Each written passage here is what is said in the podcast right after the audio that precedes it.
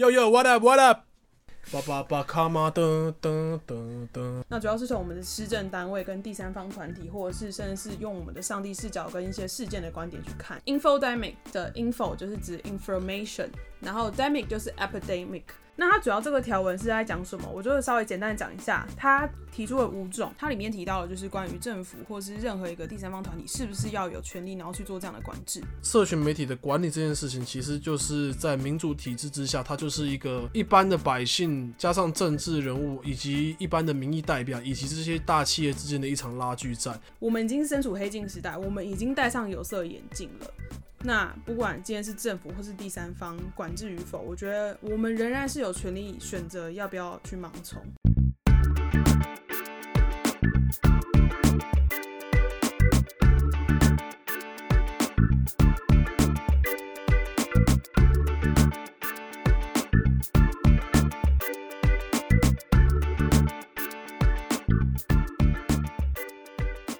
Yo yo, what up, what up？嗨，大家好，我是 Esther，讨厌爱给承诺又做不到的人。大家好，我是反左交反右交，誓言摒除政治正确唯一话语权的 Han。大家好，我是在厌世中还想尽显温柔的 Willy。欢迎收听，你这样会不会太相依？啊，就有人在自己煮 K 的时候才会讲。没有，我刚刚有讲哎，那个他上次录那个利口酒的时候，我有讲，好不好？有吗？有，有，他有讲，他有讲。报报告，对不起。叭叭叭，卡玛噔噔噔噔。这次呢，实事求是的主题，然后是由我来负责。那还不知道大家还记不记得，我们在很久以前，前阵子啦，就是有讲到一集失控的社群媒体。Yes，表现不错。对，然后失控的社群媒体，其实那那个集数的内容，主要是在讲关于用户、使用者，也就是我们这种终端使用者的一些相关经验，然后或者我们对于一些呃社群 App 的体验，然后做的一些回馈。那其实那这一集呢，主题是主要是在讲说社群瘟疫这件事情。那主要的主角，我们就不会从使用者的观点来看了，我们会从第三方的观点。那用户用户的观点，不是说这一集不会讲到，它可能就不是我们主要要琢磨的一个对象。那主要是从我们的施政单位跟第三方团体，或者是甚至是用我们的上帝视角跟一些事件的观点去看社群瘟疫这个这个词，它其实它其实算是近年起来的。那主要是先从英文一个单字叫做 infodemic。那 infodemic 的 info 就是指 information。然后 demic 就是 epidemic，、嗯它就主要就是讲说 epidemic of information，就是指说资讯爆炸这件事情。是 epidemic。epidemic 不是 pandemic，对。然后呢，啊，那为什么会提到这件事情？是在十一月十二日的时候，BBC 的有一个科技线的记者，他好像叫 Chris Fox 吧，然后他发布了一则就是关于 social media how might it be regulated，就是这个文章。那它主要是讲说，就是社群媒体是要怎么样的去被管制。那其实大家一听到社群媒体被管制，就会觉得，啊，社群媒体为什么要管制？那很神奇的是呢，他会写到这篇文章，是因为有个团体叫做 Forum on Information and Democracy 的组织。这个组织呢，同样又是由专家跟学者组成的。这个专家跟学那么多，专家跟学者啊，它里面的成员，他是写说他来自世界各地，然后有列出名字啦，然后有一些我也什么，我也是专家啊，什么专家？是啊是专员。然后里面就是有很多一些大学的教授啊，然后或是一些人权律师啊等等的，就是很多很多角色，然后甚至是一些公司很好的 CEO，就是都有。那其实这个团体呢，就是会连接到这个新闻，是因为他们在近期发布了一则叫做 “How to End Inf- Infodemics”，就是主要是讲说要怎么去终结资讯爆炸这件事情。那资讯爆炸为什么这时候其实一直都有？那为什么会突然出来？是因为在呃 COVID nineteen 的时候，那有很多很多的假讯息，例如说什么哦疫苗出来了啊，你吃了什么就不会得病啊，呃不用戴口罩，其实没差哦啊不对对对呃，你有你有 USA，不用有 DNA 就可以了之类的，这种他们验出来的不是 DNA，是是 USA 这种一些假讯息。那其实他为了要终结这个假讯息，所以才会有衍生出这个类似白皮书的东西。那其实只是一个简单的概论，那很有趣哦。那我可以先提问一个吗？那它里面提到他要要用什么样的方式来处理？等一下会提到。没问题。对，然后这个师这个里面呢，它主要是有两个人发起的。第一个是不晓得大家记不记得之前英国脱脱欧关于剑桥分析的一个 whistleblower，就是他告密的这个人，他有参与这个就是规则制定。那第二个呢，是一个他比较像是 Facebook 之前的投资者。对，然后他们两个是主要就是算是涉及这个事件的人，然后有发布相关的条文。那他主要这个条文是在讲什么？我就稍微简单讲一下。他提出了五种，第一个是在平台有判读说是这个是假讯息的时候，它可以立即截断，避免散播。那第二个是社交网络要向用户解释为什么你今天会看到这个内容，因为我们看到很多很多推荐的嘛，但你要讲为什么你要推荐给你。那第三个是限制透过你的定位，然后向你推播特定的广告。例如，可能你走到一个地方，那边可能是一个百货公司。假如说你走到微风香榭大道，马上可能一堆啪啪啪，然后微风之间挤着，就是会有这种特定定位的，它叫做 micro targeting marketing，它有个特殊的名词。那还有一个是第四个是禁止用种族或宗教的一个分类，然后将你的人，就是让你要推播的内容，把它排除在外。假设你今天是黄种人。你就是不会被推播一些可能关于哦，这个是 offer 给白人的一些特价。我是白人，你是黑人，真的很黑。我是 Jamaican。好，你刚刚是要提问吗？我只想要提到，就是说你讲到这，我突然想到，其实 Google 有一个很屌的功能，大家可以去用。这不见得每个人都知道。你的 Google 如果你有的话，你是可以进到里面去去看你 Google 到底帮你贴哪，帮你贴哪些标签。对，你是可以看到说 Google 怎么判定你这个人的。好，这个很有趣，大家可以自己去。你可以分享一下要怎么搜寻。你进去设定里面，然后它有一个隐私广告，对我要找一下，它有一个隐私广告权的地方，然后你如果有打开，它就会它就会用它的演算法，然后来帮你把你的标签，比如说你是打电动的，对，你会有一一两一两百个条标签，他可能会说你是男性，你的年龄大概介于多少之间，然后你的这个工作大概是多少，你的年收入大概是多少，他都会判定，就是说根据你的使用行为，他会去判定你。对，妈变态干，所以所以我把那个功能关起来了，很可怕哎。所以那再再来就是第五个是关于禁止所谓使用的黑暗模式。那其实翻成黑暗模式很奇怪，它英文叫做 dark patterns。它主要是它不要让你就是好像被网页绑架一样，然后然后让你就很难删除你的账户，然后或者什么的。举最简单的例子哦，Facebook 是不是常常出现心理测验？嗯，哦，对，那种就是你点进去哦，以比如说以汉的身份继续，你就会点继续，然后他他会跟你说他不会在你的专业上面贴文，对不对？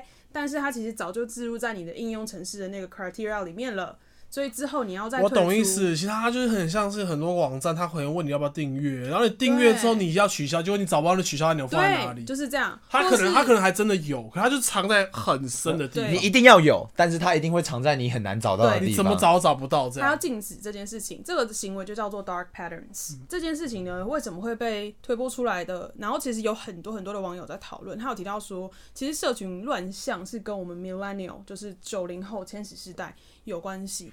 所以我觉得可以先提出讨论的是，其实《时代》杂志它有曾经发表一系列关于 Millennial 受社群媒体牵制的一些专题，我觉得大家有兴趣或者有空可以去看看。两位身为九零后，你们会怎么形容你们跟社群之间的连接？你们是怎么跟社群制造这样的连接跟互动的？社群是 social media 吗？对，所有的 social media，Twitter、Facebook、Instagram。我觉得我们现在呃，以前在 IG。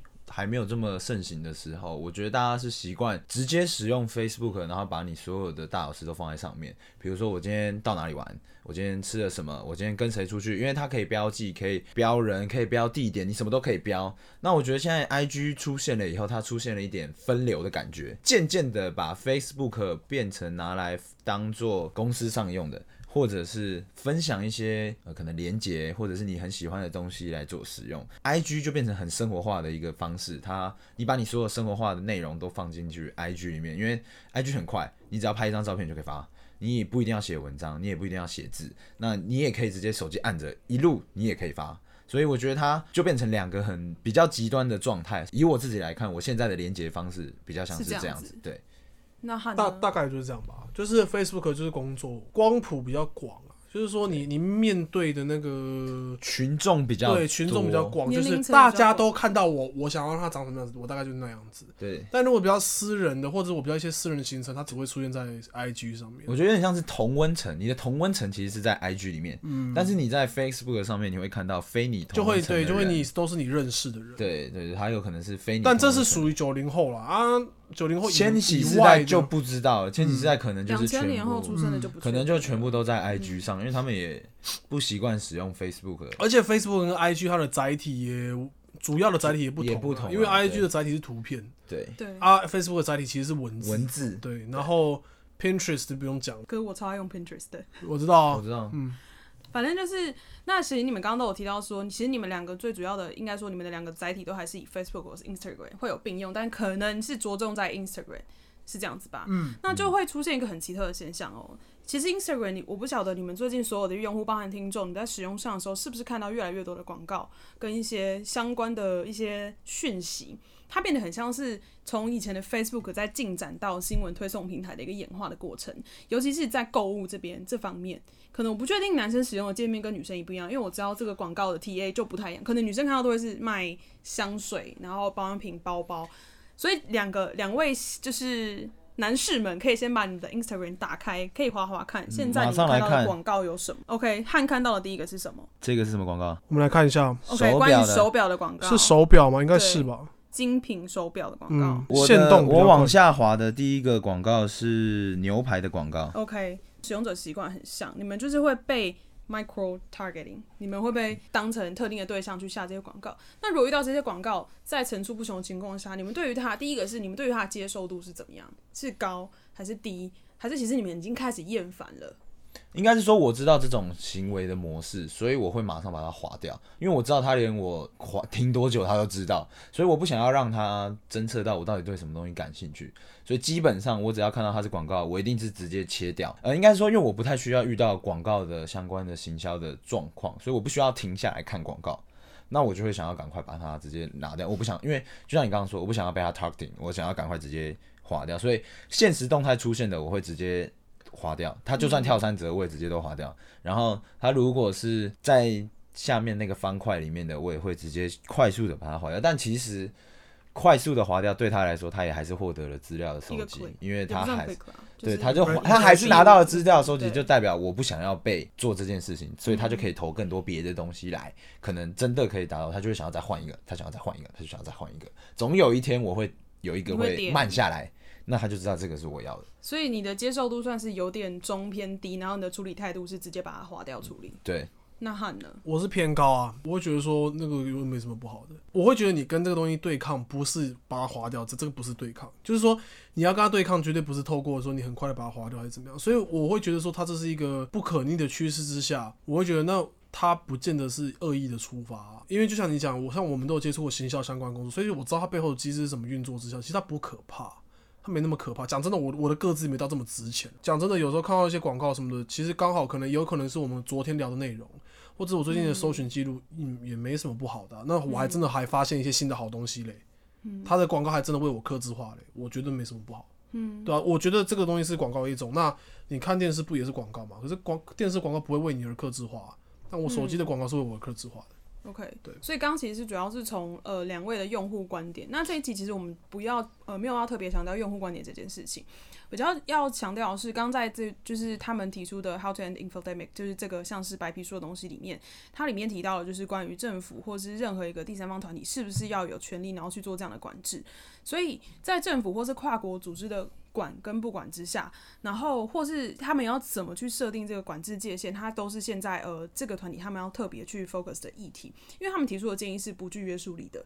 他们现在已经目前可以针对三十八个国家，包含你们所知道的呃一些奥地利啊、澳洲啊，就是一些比较先进的呃欧洲或是美洲国家等等，都有这样的权利。那里面呢，其实大家可以特别注意哦，就是其中是在呃 YouTube 跟 Twitter，它已经有非常多的功能是关于就是有稍微，比如说像是他是要这样讲新闻，它上面就会写说哦是新闻出，就是会讲说哦这个是新闻，然后或者是这个是付费广告，那这个 YouTuber 就要写说这边是含有付费宣传，其实已经有潜在在做一些这样子的管制措施。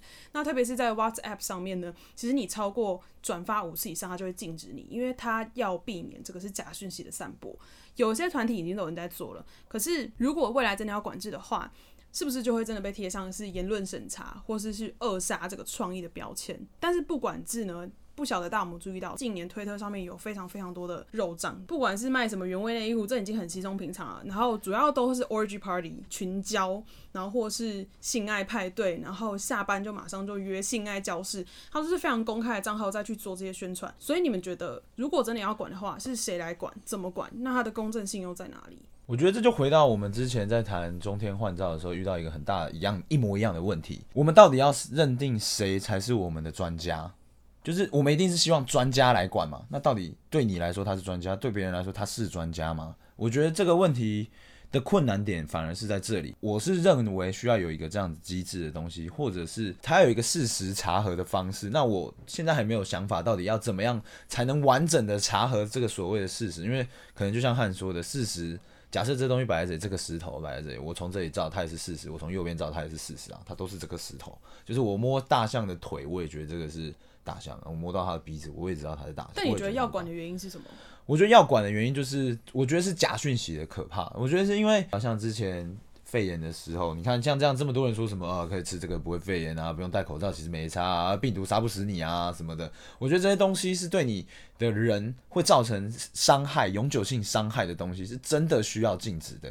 就像有很多人会觉得说什么哦，用什么可能特别的方式就可以治疗你的癌症什么之类的等等，因为人是害怕这种他不知道的东西嘛，他想要用已知去解未知，但其实有时候那是未知是没有办法被已知解决的，用这样的方式，然后反而会害到你自己的身体的时候，我就觉得这是一个需要被管制的东西。你不知道看到的人到底是谁，你不知道他到底会不会相信，他如果相信了，真的在对他的身体造成影响的话，那到底是谁要负责？写这个人的人吗？还是说传递这个的人，还是相信的那自己的人，很尴尬的状态，因为你找不到人可以苛责说，哦，那他假设这条生命真的陨落了，那我们到底要找谁负责？对，所以我觉得需要管的可能是会对你的人会有实质伤害的状态的东西，我觉得可能是需要管的。那心理状态这种东西就很难讲，所以我觉得它可能就是下一个阶段我们要来调，我们要来想怎么处理的事情。可是现阶段，我觉得是要先对会对你身体造成实质伤害的这些东西来管理。对，那可能就需要有专家，可能需要有健康的专家，然后可能需要有呃讯息传递的医生等等的。那写这些内容呢，他要经过可能别人的多方验证，可能要有别人的背书等等之类的。那我们用大量的专家来让他，你你一个专家你可能不相信嘛，那我这里有一百个专家都都同意这篇文章讲的东西，那你可能就会觉得这篇文章没有问题。那他可是他就需要费一个很大的心力，因为你要找到这一百个人都要赞同你的，比如说盘尼西林是很有效的抗生素，这样类似像这样子的一个内容。你说的这个就是到底怎么样才算公正？那他的到底有没有这个自由呃扼杀自由言论的嫌疑？我觉得自由言论是否有被扼杀，它不是有扼杀或没扼杀，它是一个光谱，它在进程。就是说，你自由言论的程度，它可能是一到十分，那十分是满分，就是最自由；一分是一分是不自由。那我们可能就是平均都落在七到八分之间，这是我们可接受的范围。我觉我觉得这是我对言论自由的认知。那我们不会有十分，我们也不会有一分。对，就是最低可能就两分，最高可能也就到八分这样。社群媒体的管理这件事情，其实就是在民主体制之下，它就是一个一般的百姓加上政治人物以及一般的民意代表以及这些大企业之间的一场拉锯战。那不管它最后怎么调整呢？呃，我是相我是相信说民主制度是可以让它持续的在可能六到八分之间去做徘徊这样子。它可能最低也不就六分。它最高，但也高不过八分，这样就它一定还是有一定东西在那边，但是就是说它没有办法完全的 guarantee，就是说我们达到所谓的十分的自由，这样，嗯，对，那这个其实就是这个也如同我们现实社会，这不光是网络社会，现实社会也是一样，你的人言论自由给你保障言论自由的前提是在不侵害他人的自由的前提之下，之下所以如果今天你去。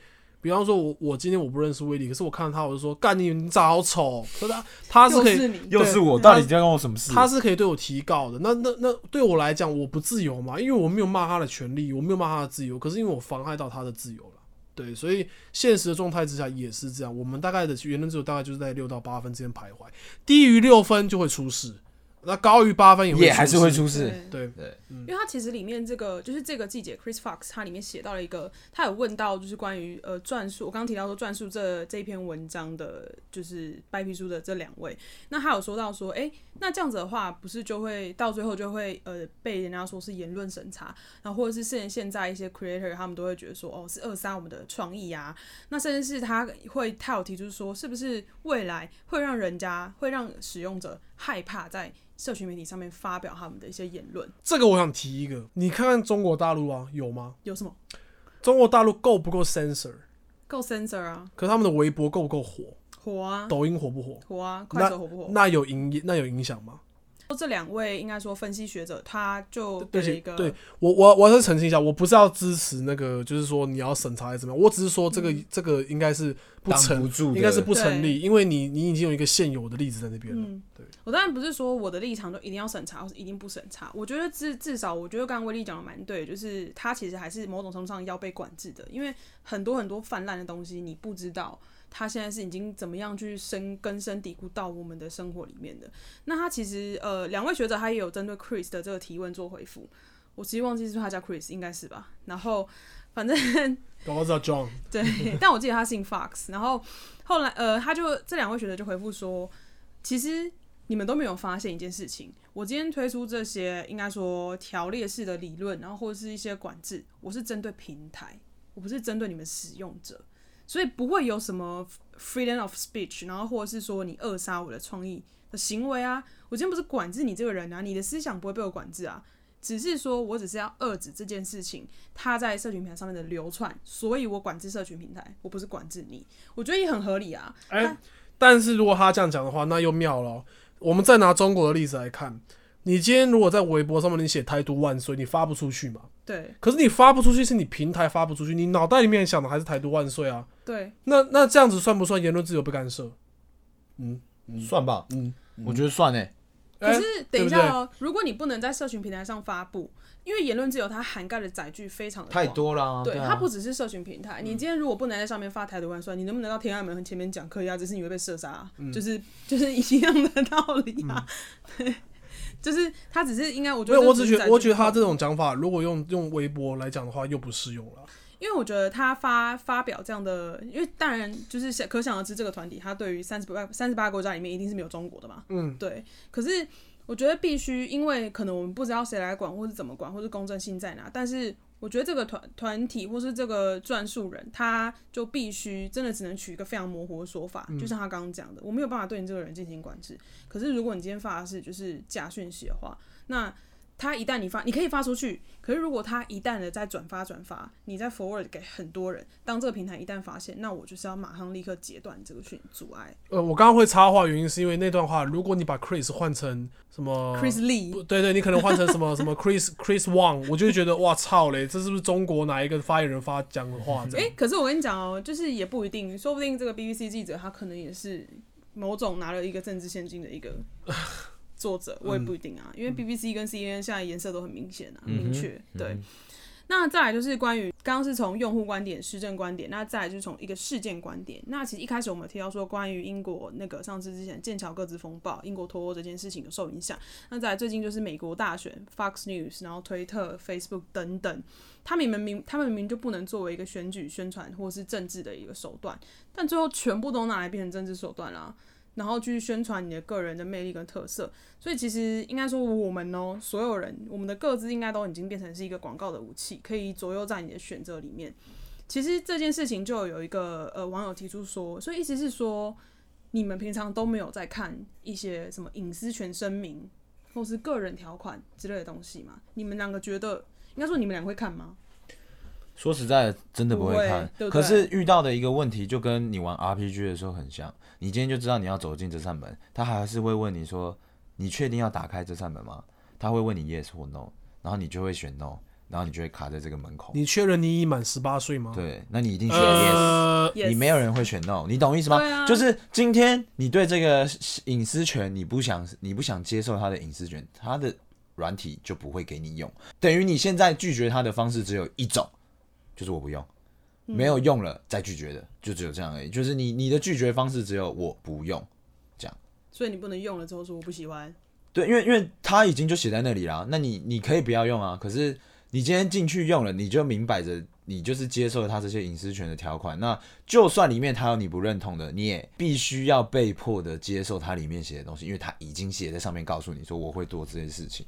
这个法律上可能站得住脚，可是也许在道德伦理上是站不住脚。当然是站因不住的为如果说是这样的话，我是觉得使用者会是在弱势的一端呢、对啊，就一定因为是弱我因为讲真觉得是弱，一直都是弱势的一端啊，所以我们现在才会看起来像是被商品一样端出去给这些平台商做给作为贩卖来使用啊。因为大部分人都是法盲，所以你真的要要要每个人去好好的审视。就就算我有看啊，有可能我也看不懂。对啊，对啊，就像之前 KK Bus，像之前有提到的，额额外插一下，KK Bus 之前不是要推出 Podcast，然后现在已经推出了嘛？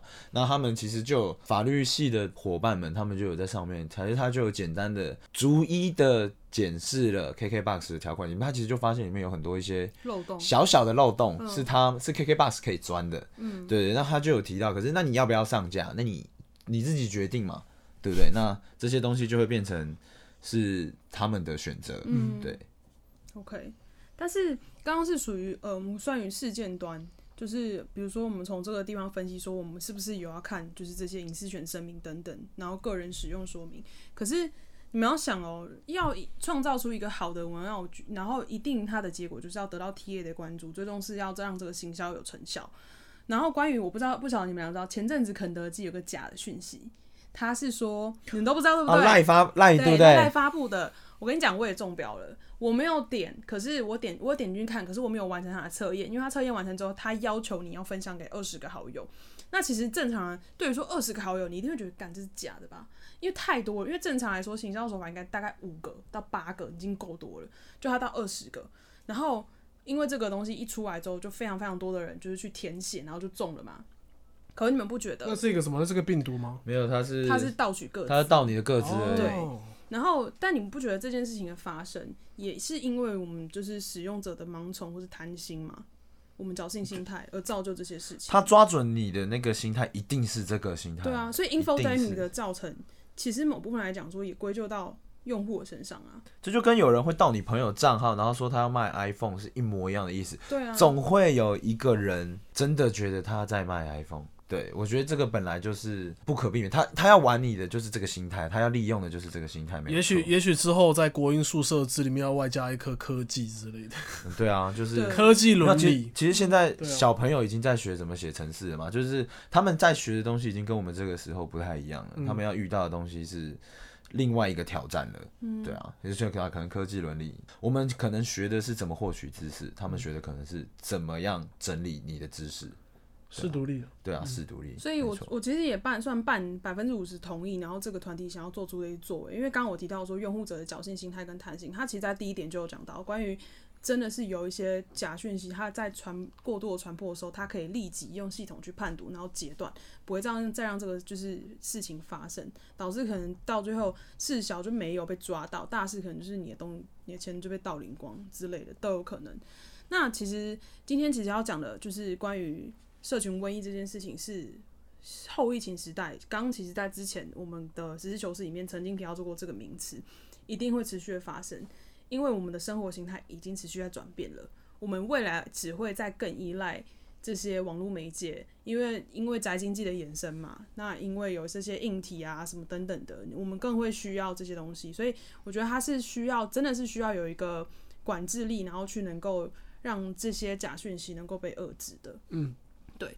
那其实那结论的部分，我觉得是想要从个人面跟国家面来看，因为大家不知道我们看过《黑镜》的第二季第三集，你简单的有一集讲一下，对他那一集叫做《The Waldo Moment》，它主要就是讲讲一个选举的，然后有一只蓝色熊，哦，对，我会讲蓝色的熊，对，大家应该都知道对对对，然后他其实在这这几这就是黑镜这个制作团队很有趣哦。他在川普二零一六年美国大选就是进到白宫之后，黑镜在推特就发布了一则就是推文，非常简短，它叫做 “This isn't an episode, this is marketing, this is reality”。对，这边有一点二万的，就是收到一一点二万的转推。他其实就已经在讲说，我们已经身处黑镜时代了。对他其实这个剧情就是在讲说，呃，那个配音员他就是帮这个蓝色熊配音，那主要是在就是这个打政治战的时候，他会一直去酸这些。就是其他的欸干、就是威力就是有偷情啊、汉啊，又是怎样啊、吸毒啊，他就是出来一直讲乐色话对对对对，讲超多乐色话，然后结果选民就是他在对他在大街小巷就开那种选举车，然后一直用 LED 屏幕，然后洗脑大家，就最后真的是选民都被洗脑，然后想要让这些就是这些选举人受到很大影响，就没想到竟然他竟然受欢迎到最后，他的一个就是 producer 直接让他变成一个他加入选举，他可以就是直接选民可以投票给他。对啊，所以这就是一个非常好的例子。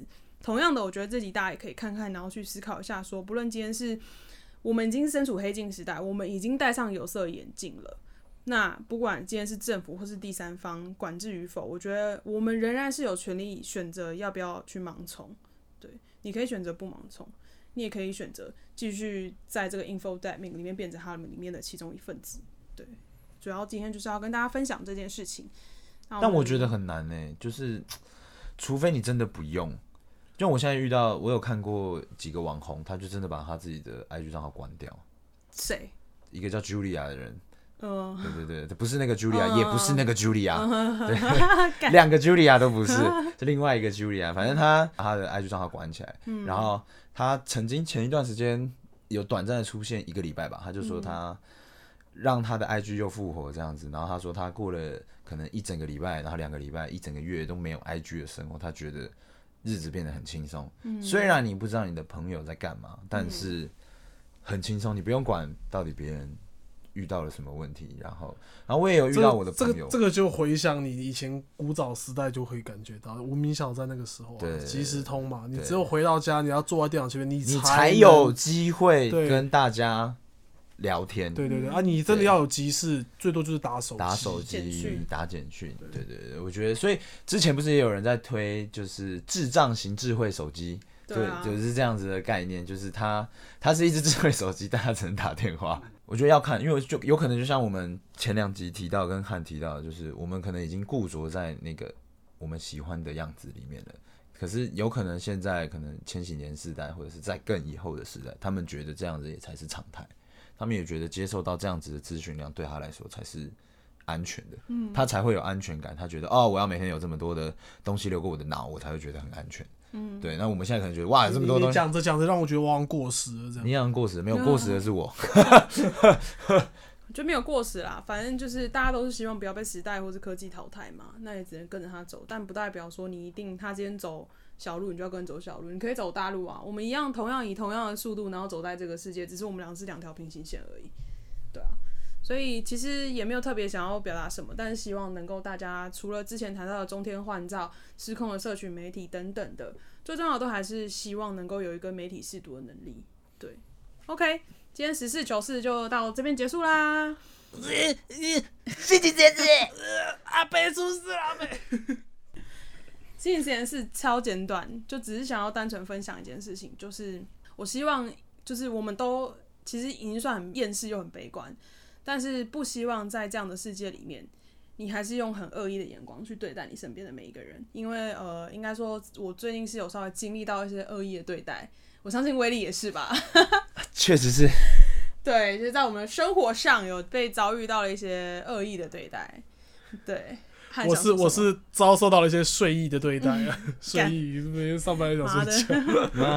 的，去厕所睡啊。对啊，你边抽边睡啊，好，啊，这样对，就是因为可能我不晓得，因为有些人就是他可能看你不顺眼，然后就想要恶意的对待你吧。我觉得也不一定，他看你不顺眼啊。我觉得就是还是有很多人会觉得你应该要照我的方式做。